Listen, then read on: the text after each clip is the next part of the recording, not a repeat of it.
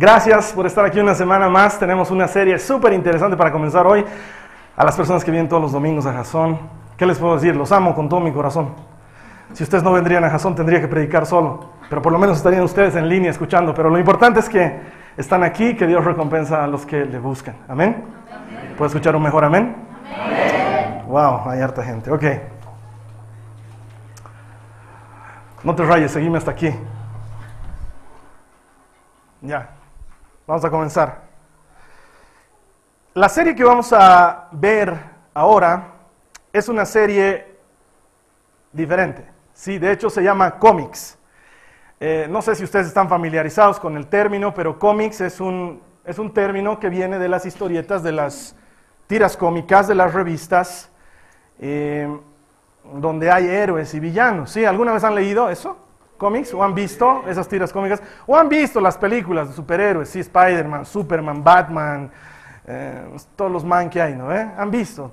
Hay esas películas y hay esos cómics y son considerados un arte, ¿sí? Y, y para muchos es un tema de, de culto y muchos coleccionan todas las revistas y todos los muñequitos y todas las películas y se disfrazan y, y son felices con estas cosas. Y, y es interesante esta vida de los cómics porque nos habla de un mundo donde hace falta salvación, es la clave para que haya un héroe, un superhéroe. Un mundo que necesita salvación y una persona que se encuentra ante la maravillosa posibilidad de utilizar superpoderes. Salvo Batman, que no tiene superpoderes, digamos, ¿no? Y que su superpoder es la inteligencia, la disciplina, la habilidad. No sé, es otra cosa, no es algo sobrehumano. Pero los superhéroes se caracterizan por esto. Y en este mundo de los cómics hay héroes y hay villanos y, y, los héroes están tratando de salvar a la humanidad de los villanos que están tratando de destruir a la humanidad. Por alguna razón, no sé por qué la quieren destruir, si la destruyen no tendrían nada sobre qué gobernar, pero ellos quieren destruir la humanidad y acabar con ella. Y el mundo de los cómics personalmente me parece muy interesante, es una cosa que desde chiquito he leído y cuando salen las películas voy. Y para cuando esté saliendo esto en línea, espero ya haber visto Linterna Verde. O sea, es a lo que realmente me gusta. Pero ¿qué tiene que ver con la Biblia? Tiene que ver mucho cuando tienes un poco de imaginación. Porque paralela a esta historia de ficción, de salvación y de pugna, de héroes, de valores, de, de, ser honestos, de ser entregados, de ser sacrificados, de dar la vida por el otro, de llegar al sacrificio extremo, hay una historia real que se narra en la Biblia, donde suceden exactamente las mismas cosas, solo que con gente como tú y como yo con personas normales, que no tienen superpoderes, pero que detrás tienen un Dios que es superpoderoso, sobrenatural. Y esto no es ficción, esto no es un cuento, sucede todos los días. Dios sigue sanando enfermos hoy, sigue resucitando muertos hoy, sigue cambiando vidas, sigue solucionando matrimonios, sigue dando esperanza al que se siente perdido, lo sigue haciendo hoy. Y por eso he querido llamar esta serie cómics, porque creo que hay una interesante analogía entre lo que sucede en la ficción y lo que sucede en la realidad de lo que nos cuenta la Biblia. El mes pasado hemos estado aprendiendo sobre la dimensión desconocida, ¿recuerdan? ¿Cómo entrar en ese mundo desconocido de vivir por fe? Bueno, se supone que ahora ya sabemos cómo vivir por fe. Todas las personas que van a ser eh, protagonistas de las historias que les vamos a contar aquí domingo a domingo son personas que viviendo por fe nos demostraron lo que significa ser un héroe de la fe. Gente que ya vive por fe, ya vivió por fe, alcanzó las promesas. E imitándolos podemos alcanzar a hacer las mismas cosas que ellos. De hecho, me gustaría que me acompañes en tu Biblia. Si tienes Biblia, Hebreos 6.12. Por favor, los que tienen Biblia, Hebreos 6.12. Hebreos está casi al final de la Biblia, capítulo 6, versículo 12. ¿Sí? ¿Lo leemos? Te estoy leyendo la nueva versión internacional. Dice, no seas perezoso. Más bien, imita a quienes por su fe y paciencia heredan las promesas. Otra vez, no seas perezoso, más bien imita a quienes por su fe y su paciencia heredan las promesas. Tú puedes ser un héroe de la fe. Y lo que la Biblia nos está diciendo es que para ser un héroe de la fe lo único que necesitamos hacerlo es por imitación. Solamente necesitamos imitar a aquellos que por medio de la fe ya alcanzaron las promesas de Dios y tú y yo podemos ser igual que esos seres. Porque sabes que una cosa que me pasa frecuentemente cuando estoy enseñando sobre la Biblia es que la gente me dice, ah, pero es que Abraham pues, era un capísimo. ¿no? ¿Eh? O Moisés hablaba con Dios cara a cara.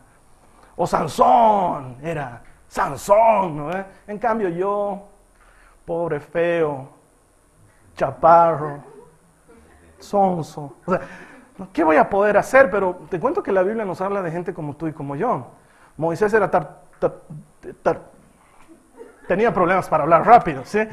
Eh, no sé, eh, ¿de cuál otro te puedo contar? Gedeón era medio cobarde, ¿sí?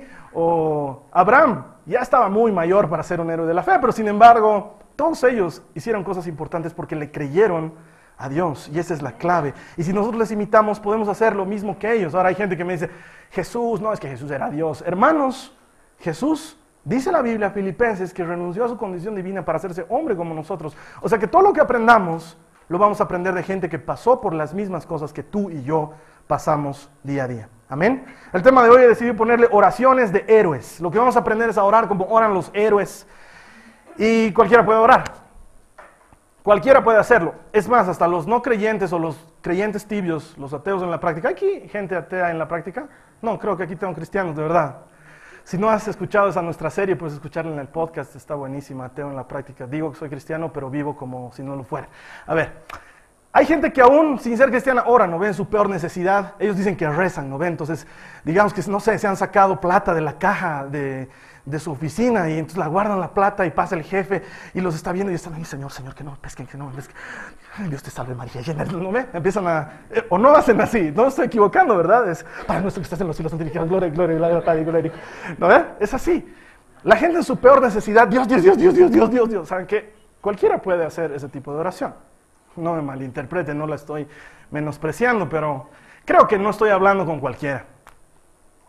La gente que vive por fe, hace oraciones de fe, hace oraciones poderosas, hace oraciones que cambian circunstancias. Hay un tipo de oración diferente a la oración normal y es la oración que hace un héroe de la fe. Y hay cosas que diferencian una oración normal de una oración poderosa, de una oración de fe. Y a los que les gusta tomar notas, les voy a invitar a que tomen notas, porque les voy a contar tres ejemplos de cosas que hacen las oraciones de fe. ¿Sí? Primero, ora para cambiar tu estigma. ¿Saben lo que es estigma, verdad? Es cuando tienes una de esas cosas que, con las que estás marcado de por vida. ¿Sí? No sé, eh, naciste y, naciste gordito, entonces desde chiquito en tu casa te decían el gordito, el gordito, ya creciste y eres, grande y te dicen gordito, ¿no? Es tu apodo, ¿no? Y has, te has esforzado, has enflaquecido, has hecho de todo, ¿no? Has todas esas cosas que hay para adelgazar, Herbalife, todo, ¿ya? Has adelgazado, pero te ven en la calle, ¡che gordo! ¿Cómo es? ¿no? Ya se te quedó y es algo que tienes ahí. O a lo mejor te pescaron haciendo trampa en el examen en tu colegio y ya te quedó esa, aquí en Bolivia les decimos chanchulleros, ¿no? Eh, no se te quedó ese estigma de copión, ¿no? Entonces, ya años después estás trabajando y te encuentras con uno de esos que estaba en tu curso cuando te pescaron haciendo trampa y como que ya no confía mucho en ti, ¿no? Porque dice, este era de los, este ha salido con chanchullo de la universidad, ha salido profesional haciendo trampa. Y te quedas con ese estigma, ¿no? Y algún día llegas al gobierno y dices, ¿qué vamos a confiar en ese? Si era un tramposo, hacía trampa en sus exámenes. Y te quedas con el estigma, a lo mejor, no sé, en tu casa tu mamá te decía burro y tu hermano también te decía burro. Y entonces te quedó, ¿no? Entonces tú vives con la idea de que eres burro. Y cuando se te presenta alguna dificultad en la vida, dices, no voy a poder hacerla porque soy bien burro, no lo voy a lograr. Y vives con ese, estigma, esa marca en tu vida. ¿Sí? Pero las personas que son héroes de la fe oran para cambiar ese estigma. Te voy a contar la historia de alguien similar. Abre tu Biblia en Primera de Crónicas, capítulo 4, versículo 9 al 10. Una historia que me encanta y que es muy cortita, pero que está ahí en la Biblia. Primera de Crónicas 4, 9 al 10.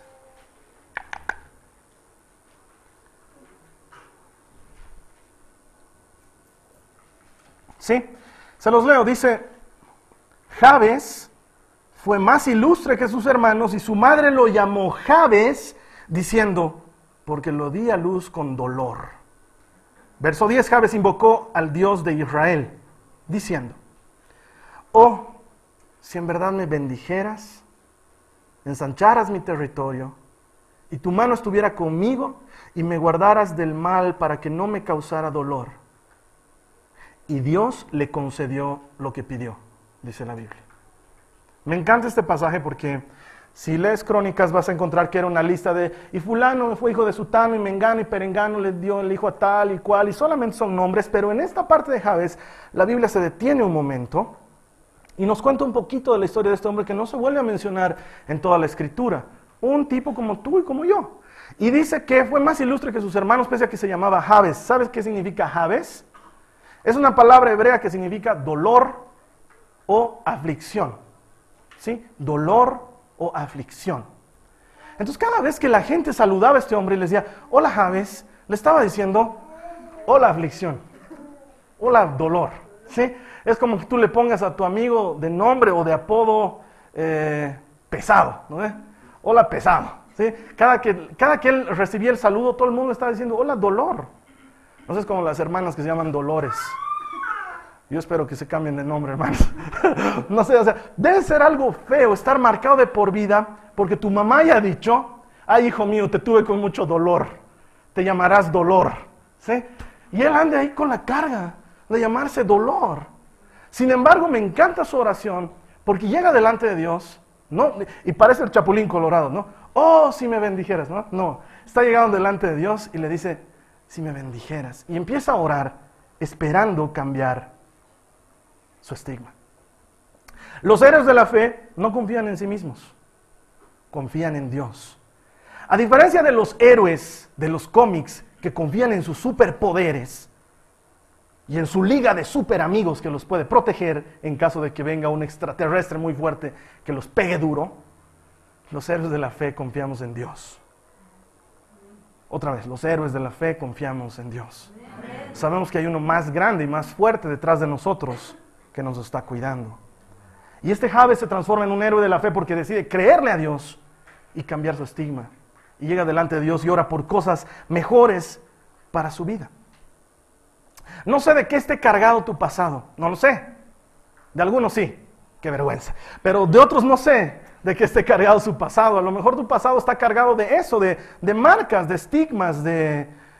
No sé, a lo mejor te pasó algo feo en el colegio cuando eras chiquito y y te vencieron tus necesidades delante de todos tus amigos y se burlaron de ti y, y todos ya te tienen el concepto de eso, ¿no? O no sé, a lo mejor eh, te arreglaste, te, te, enamoraste con una chica y esa chica te hizo quedar mal delante de todos y ahora vives con ese estigma o a lo mejor no puedes aguantar en ningún empleo porque te despiden y te despiden y te despiden y te despiden y ya tienes fama de, desempleado permanente, no sé cuál sea tu problema. Algunos de nosotros llevamos esas cosas, esas cargas pesadas en nuestros hombros, pero las buenas noticias es que una vez que cruzas el umbral hacia esa dimensión antes desconocida y ahora conocida que se llama vivir por fe, cuando cruzas el umbral hacia la puerta de vivir por fe y empiezas a vivir por fe, como nos decía mi hermano la semana pasada, tu vida empieza a ser diferente.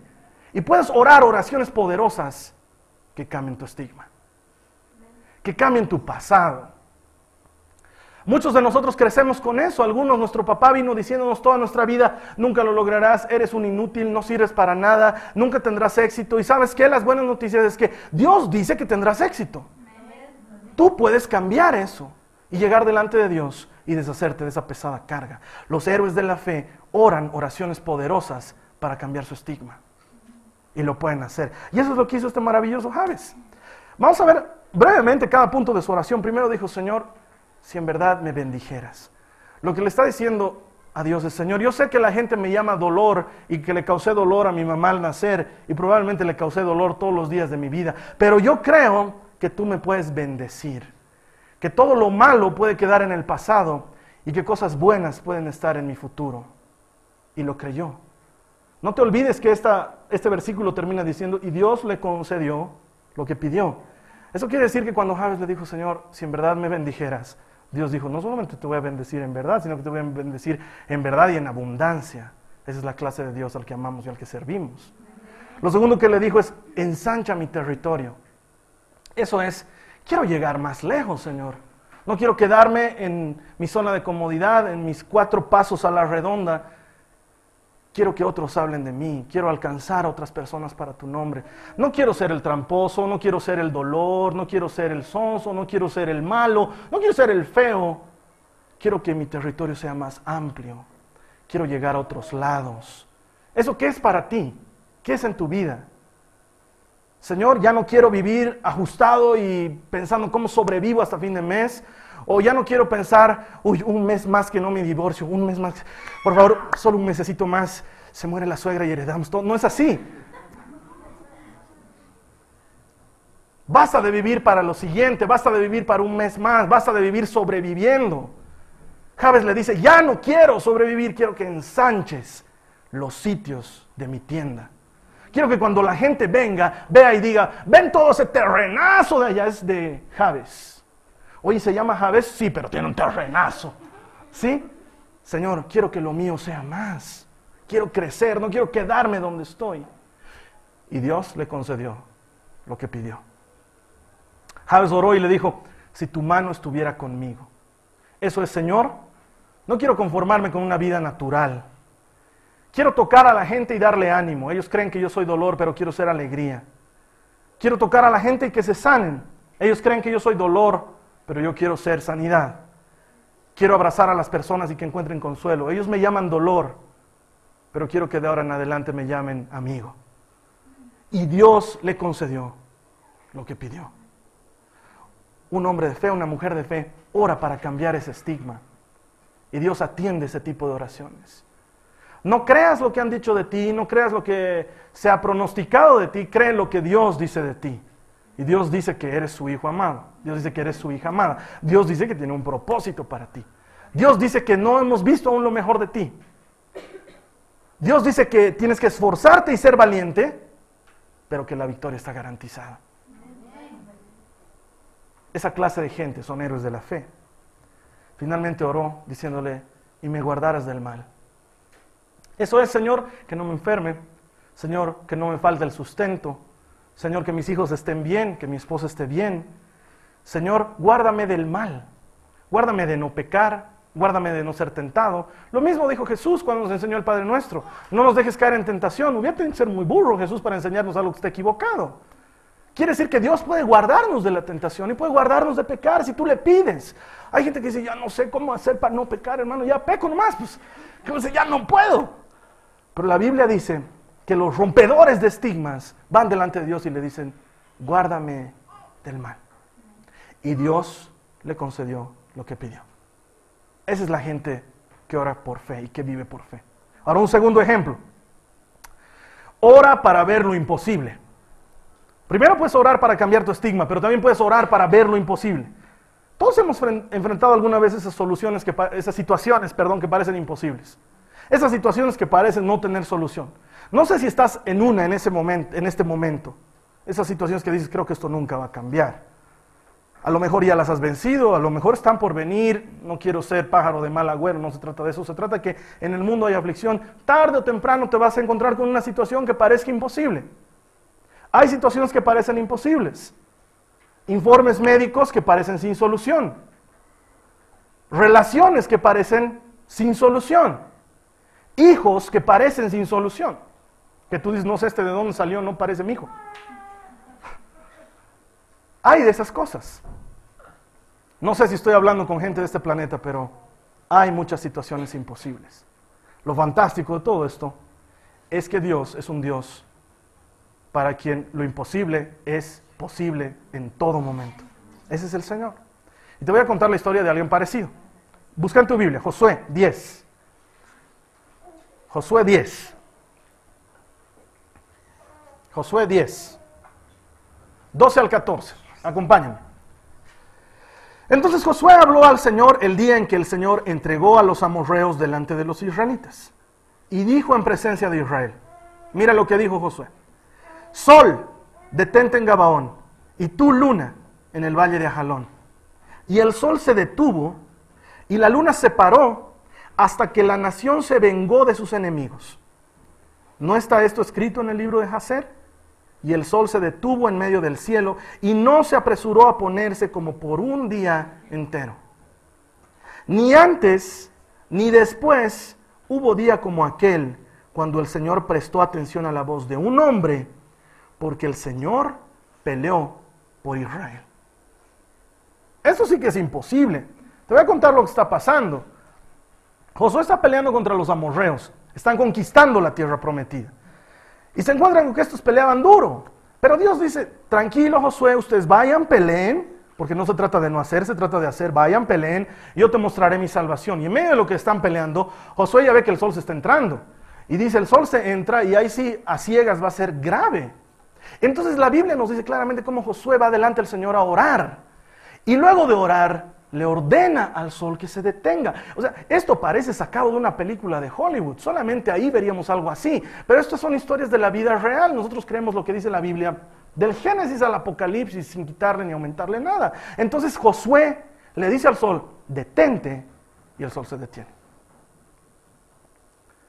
Pero no fue y le dijo, Señor, por favor, te voy a pedir esto, no sé qué, luego fue donde el sol, detente. Sol, no entres. ¿Qué estás haciendo, Josué? Nada, nada. Ustedes sigan peleando, estamos en guerra. Detente, por favor, detente. No.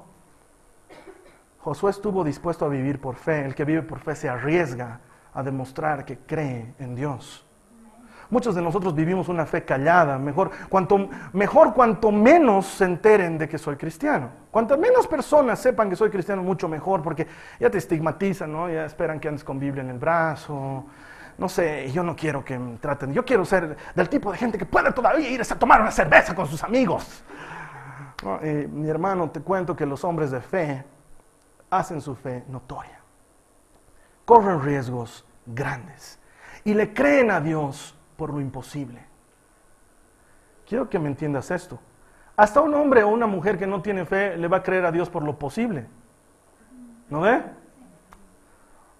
O sea, si trabajas en un lugar donde cada fin de mes te pagan, ¿qué tienes de milagroso que te paguen? Nada, ¿no ve? Entonces cuando oras, sí, Señor, que me paguen, que ya me paguen, y pum, aparece el pago ahí. Gracias, Señor. ¿Qué tiene sobrenatural? Se supone que cada fin de mes te pagan.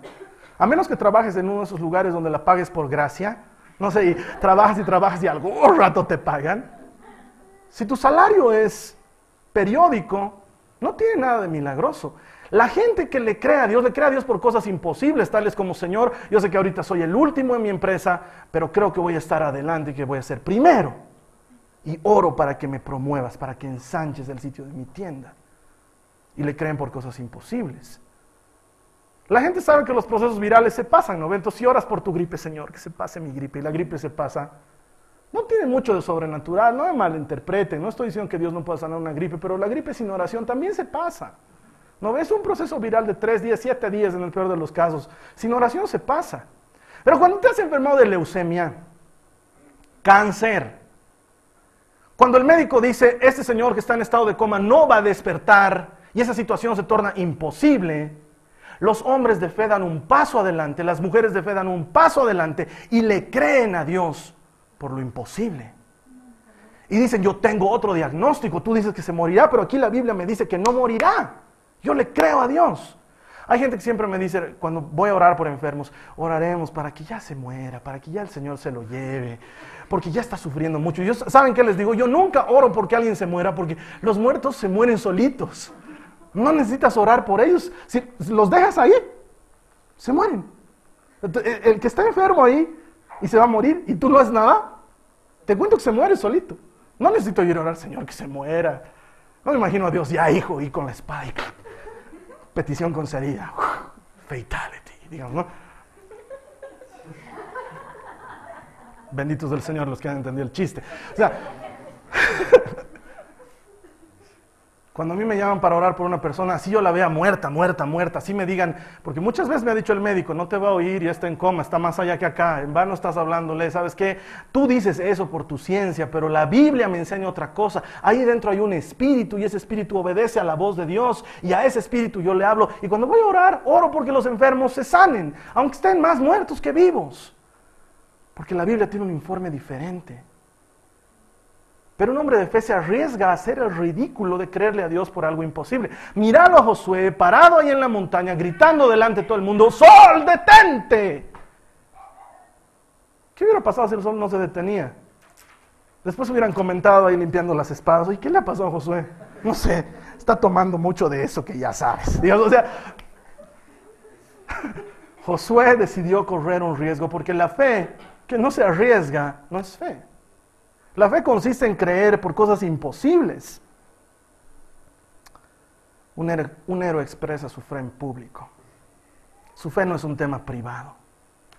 Y cuando todo el mundo dice que no, cuando todo el mundo dice que esto no tiene solución, cuando todos gritan es imposible, hay uno más grande que todo lo que existe, creador del cielo y de la tierra, que está parado detrás de ti y te dice, tú sigue creyendo, mi hijo, esto se puede, yo estoy contigo, no desmayes, yo soy tu Dios. Hay uno que a todo el mundo le pone el dedo en la boca y le dice, sí, se puede. Lo que para ustedes es imposible, dice el Señor, para mí es cosa de todos los días. Yo me muevo en lo sobrenatural. Y los hombres las mujeres de fe le creemos. Pero lo más importante que me gustó de este pasaje es que un héroe termina lo que ha comenzado. No es que y dijo, sol detente y luna detente y se detuvieron. Bueno, vámonos a nuestra casa, muchachos. No. Ellos siguieron peleando la batalla porque te cuento que hay cosas que Dios hará por ti, como detener el sol. Pero hay cosas que no hará por ti. Josué tuvo que seguir ahí peleando. Y si bien la Biblia nos cuenta que Dios les dio una gran ayuda granizando sobre ellos con pedradas, por los amorreos, Josué tuvo que estar ahí peleando. Y por eso nos cuenta cuánto tiempo estuvo detenido el sol, hasta que ellos terminaron de pelear. Termina de hacer lo que comenzaste. Un hombre de fe, una mujer de fe, termina de hacer lo que comenzó. No se dan por vencido. Y ese es el punto número tres. Un hombre, una mujer de fe, ora perseverantemente. Ora en todo tiempo. No solamente cuando las papas queman. Ora siempre. Muchas veces llevamos mucho tiempo orando. Hay muchas personas, conozco muchas personas que me dicen, hermano, por este problema, yo ya llevo tantos años de mi vida orando que ya perdí la cuenta de cuántos años oré. Y saben que tienen razón, muchos de nosotros nos cansamos en el proceso de orar. Pero la gente común deja de orar. La gente común se da por vencida. Cualquiera lo toma a Jesús como una moda de fin de semana. Dos días, dos semanas, dos meses voy a la iglesia y luego lo suelto. Eso puede hacerlo cualquiera. Los hombres y las mujeres de fe perseveran. Siguen adelante. No se dan por vencidos. Oran oraciones perseverantes. Un héroe hace algo diferente. Te voy a contar una historia similar. Acompáñame a Éxodo 17, los versos 11 y 12. Éxodo 17, 11 y 12. Y sucedía que mientras Moisés tenía en alto sus manos, Israel prevalecía. Y cuando dejaba caer las manos, prevalecía Amalek. Pero las manos de Moisés se le cansaban. Si se dan cuenta es lo mismo de lo que estamos hablando. Las manos de Moisés se le cansaban. Entonces tomaron una piedra y la pusieron debajo de él y él se sentó en ella. Y Aarón y Ur le sostenían las manos, uno de un lado y otro del otro. Así estuvieron sus manos firmes hasta que se puso el sol. Y la Biblia nos cuenta cómo Josué, peleando abajo mientras Moisés oraba, terminó por derrotar a los amalecitas. Estaban en guerra los israelitas contra los amalecitas y resulta que Moisés oraba y los israelitas los empezaban a reventar a los amalecitas. Moisés dejaba de, de orar con las manos levantadas y los amalecitas los empezaban a reventar a los israelitas. Entonces Moisés estaba haciendo ya, se cansó estar tanto rato con las manos levantadas. Una batalla, ¿cuánto dura? Pues 13 minutos. No, hermanos, dura horas. Entonces el hombre ya estaba cansado. Y se consiguió ayuda, una piedra y dos amigos que le agarraban las manos. Y quiero que me entiendan bien, aquí no es un tema de magia, no es manos levantadas pasa algo, manos bajadas no pasa nada. Es un tema de fe, es algo diferente. Es entrar en esa dimensión que para muchos es desconocida. Un héroe primero no se da por vencido en su oración. Moisés podía decir, ¿saben qué? Ya me he cansado. Josué, pelea bien. Otro venga a orar. No sé. Un héroe de fe no se da por vencido. Sabe que esa es su batalla. Que no importa cuántos años estés orando por lo mismo, hermano, no es que Dios no te haya oído, es que tu fe está trabajando en ese proceso. Que cuando la batalla haya terminado, tu fe va a ser más fuerte y más grande y va a lograr cosas que antes no lograba. Muchas veces Dios detiene su mano de actuar Porque en el proceso no solamente quiere darte la victoria, pero quiere que tu fe mejore. Porque la vas a necesitar más adelante. Mientras que los que se dan por vencido nunca saben lo que es transformarse en un héroe de la fe y empezar a vivir en lo sobrenatural. Ese es otro mundo al que Dios nos está invitando. Pero lo más importante, creo yo, de este pasaje es que un héroe de la fe, al igual que los héroes en los cómics, empieza a asociarse. Los que pelean solitos duran pocos números. Los números más vendidos son cuando se empiezan a asociar. Eso es lo que está pasando ahorita en el cine. En el cine, para los que no leen cómics, lo que nos están contando ahorita es lo que está pasando siglos atrás, no siglos, años atrás con los de Marvel, ¿no ve? Hulk se va a asociar con Iron Man y con Thor y con el Capitán América y van a formar un grupo de héroes que se van a llamar los Avengers. ¿No? Eh, porque pelear juntos es mejor. Sí, porque sabes que es verdad. ¿Qué haces ahí tú orando solo? ¿Cuántos años llevas orando? 15, hermano. ¿Y quién te ha ayudado? Nadie, solito estoy aquí peleando la batalla de la fe. Hermano, la batalla de la fe se pelea con ayuda. Búscate a alguien que te sostenga las manos. Otra vez lo voy a decir. Búscate a alguien que te sostenga las manos. Búscate a alguien que ore contigo. Busca a alguien a quien tu vida le sea importante y te apoye mientras tú estás orando. No ores solo. No pelees solo. Dios nunca pensó que ser solitarios era una buena idea. Algunas ya me han escuchado decirlo. Hasta el llanero solitario no es solitario. Anda con toro, ¿no ve? Los que no saben de qué estoy hablando es porque es muy antiguo. Es muy antiguo. ¿Veían Daniel Boone? Es muy antiguo, es, es más o menos así contemporáneo. El llanero solitario, The Lone Ranger, ¿se acuerdan? Ay, qué tiempos aquellos. Pero bueno, ni él andaba solo. Hasta él tenía ayuda. Y saben que la vida de fe requiere de ayuda. No puedes vivir una vida de fe tú solito. Las personas que creen que tienes extraña idea que se puede ser cristiano solito a su manera, no son cristianos. El cristianismo es un tema de comunidad. Es pasar tiempo con otros que creen lo mismo que tú crees para que te ayuden cuando tú estás débil y para que tú les ayudes cuando ellos estén débiles. Ayudándose mutuamente a llevar sus cargas. Cumpliendo así la ley de Cristo, dice Pablo. Hermano, un héroe de la fe no se da por vencido en sus oraciones porque además tiene ayuda. Porque cuando estás por claudicar, el que te está ayudando a orar te dice, no, no lo sueltes, vamos a seguir orando, voy a seguir ahí contigo. Búscate gente que te ayude. Qué lindos estos Aarón y Ur que fueron a agarrar las manos a Moisés. No importa de quién es el crédito. Ellos no estaban esperando, por, por si acaso, en la foto quiero salir con Moisés. No, no es eso.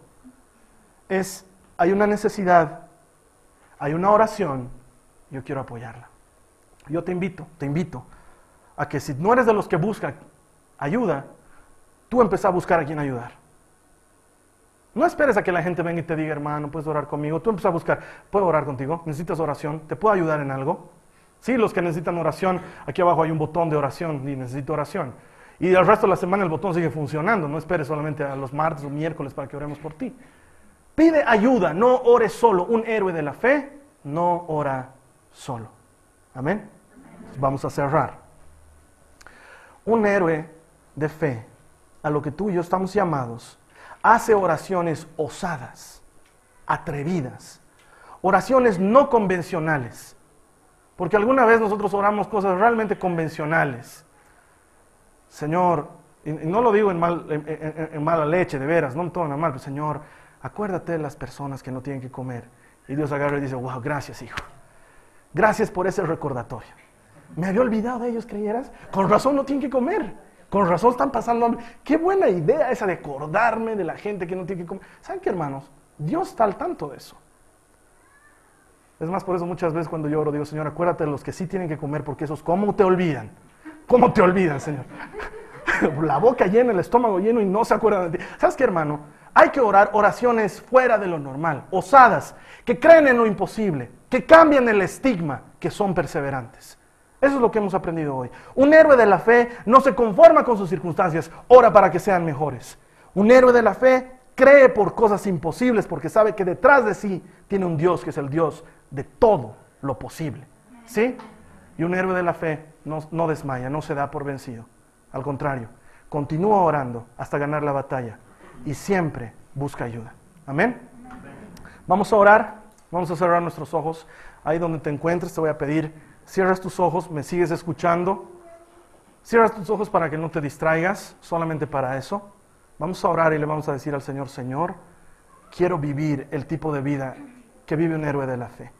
Díselo, Señor, quiero ser uno de esos héroes de la fe, contemporáneo, que ora oraciones osadas. Dile a Jesús, quiero orar oraciones desafiantes, oraciones que cambian vidas, oraciones que transforman hogares, oraciones que solucionan matrimonios, oraciones que dan salud, oraciones que llaman a lo muerto como si estuviera vivo. Ese tipo de oraciones quiero orar. Quiero aprender a creerte en lo imposible. Que cuando todas las circunstancias, que cuando todos los que saben del tema me digan, esto no es posible, yo pueda seguir escuchando tu dulce voz diciéndome, todo es posible para el que cree. Ayúdame a orar ese tipo de oraciones. Y Señor, que cuando me esté dando por vencido, no me falte Aarón, no me falte Ur a mi lado, ayudándome a levantar los brazos. Y ayúdame a mí a ser para otros esa ayuda, ese soporte, ese que ore por ellos, Señor.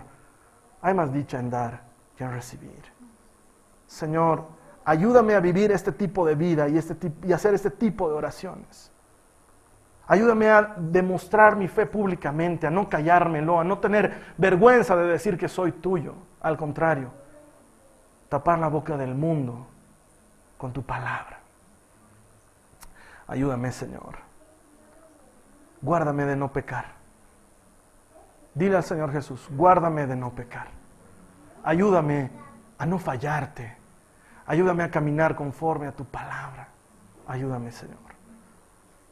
Y finalmente, entrégale tu vida al Señor Jesús. Dile, tú estás en control. Si es la primera vez que lo haces, dile, Señor Jesús, te entrego el control de mi vida. Tómala, es tuya. Haz con ella lo que quieras.